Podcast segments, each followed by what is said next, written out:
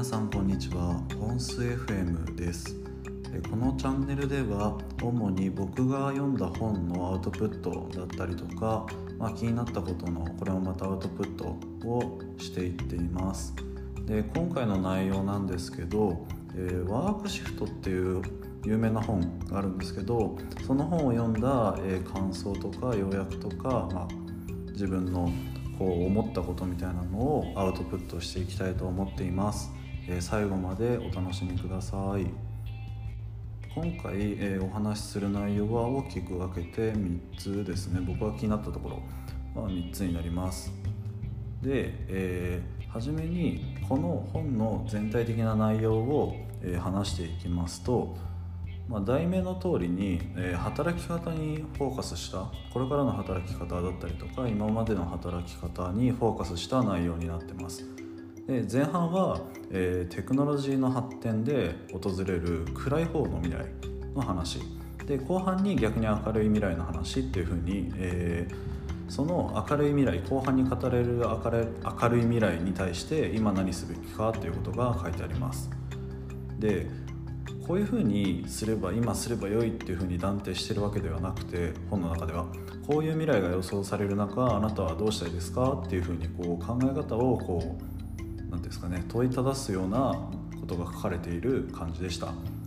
で、えー、僕が気になった点さっき述べた3つに関しては、え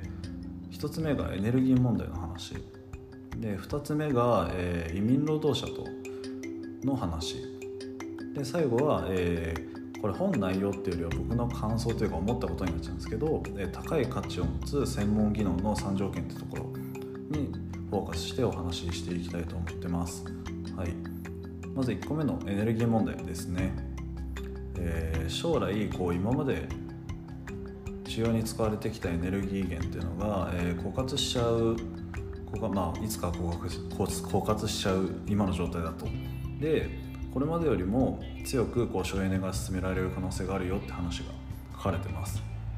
でその中で1個考えられるのがこう交通を制限することで省エネを行うっていう考え方。つまりあの飛行機とか電車って燃料とかこう資源を使っているわけなのでそういうのをこうどんどん制限して省エネを進めていきましょう。逆に制限というよりはこう大金をはたかないと、えー、移動ができないっていうような世の中になるんじゃないのって話が書いてあってそれによってこう普通の一般の人今あの,、まあそのお金持ちじゃない人普通の生活をしてる人はこうリモートワークがどんどん推奨されていくっていう現象。で、えー、それによって人と直接会う機会が減って減っていって現代よりもこう孤独を感じる機会が増えていくのではないかっていうくらい暗い未来の話が書いてありますね。でここ面白いことに、えー、面白くはないんですけど、えー、まさにコロナで同じことが起きてるんですよね。エネルギーあのエネルギー問題よりもさ早く。ここはあのコロナの時にびっくりしてまあ未来が当たったとまでは言わないですけど、まあ、実際そういうことが起きててリモートワークしてこうさまざまな問題が起きているっていうところもあるので、えー、こうコロナでいろいろこう思うとこがあったりとかリモートワークに不安を感じてる方は一旦これを見てこう何ていうんですかね自分の中の考えをまとめてもらうのがいいんじゃないかなと思います、はい、次が、えっと、移民労働者の話ですね。でこの移民労働者の話なんですけど主に先進国ではない国からこれなんか分断用語なんであんまり使いたくないんですけどまあ先進国じゃないあんまりこう豊かじゃない国からの移民が増えてこうどの業界どの企業どの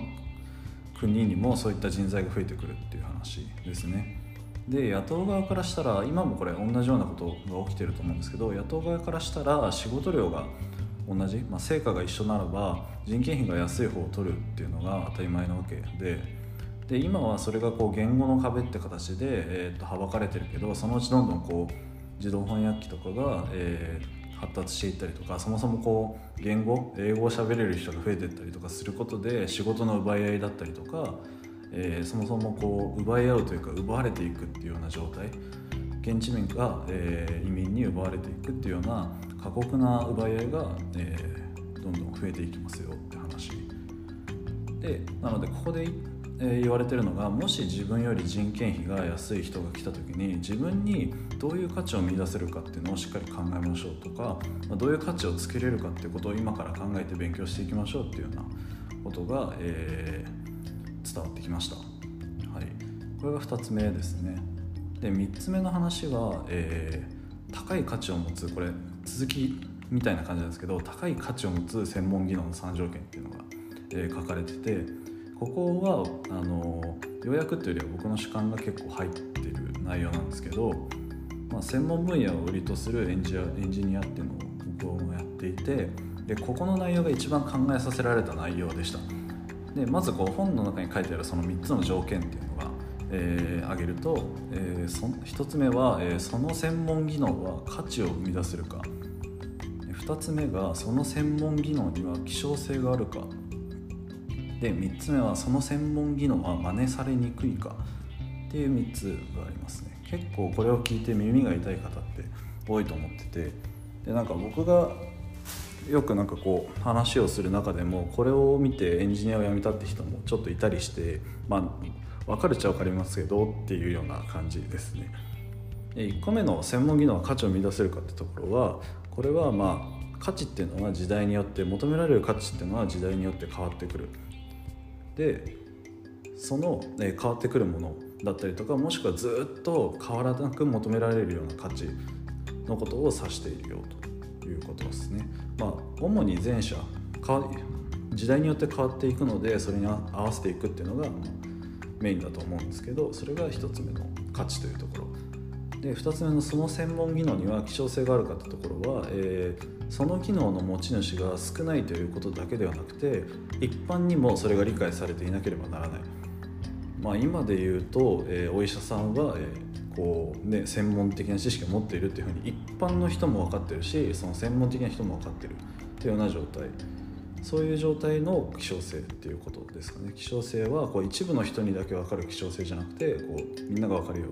じゃないとダメですよねみたいな話ですね。で。3つ目のその専門技能は真似されにくいかってところは、えー、簡単に真似できる技能しか求められない職は、えー、さっきのあの移民労働者の話じゃないんですけどさらにこう賃金が安い労働者に奪われる恐れがある。もちろん誰でもできたら賃金が安い方を選びますよね。っていうところですね。はいこれ今回気になったのはこの3つですね、えー、最後最後にあのまとめというかまあ、ちょっと感想みたいなのを話していくともともとライフシフトっていう、えー、この後に出た本があるんですけどそれを読んでから、えー、読んだ本なんですね。でそれを読んでから読むと割と入ってきやすいというか内容も結構難しいんですけど難しくて熱いんですけどそういうところから読んでいくと分かりやすいです。で、まあ、最後にこう列挙した辛辣なこれ辛辣な3条件って僕は勝手に呼んでるんですけど是非こう本本をしっかりとこの、えー、ワークシフト自体を読んでから自分自身にこう問いただせるようにしてみたらもっとこう思考が深められるかなと思うので是非読んでみてください、はい、今回はこんな感じで終わりたいと思います。ありがとうございます。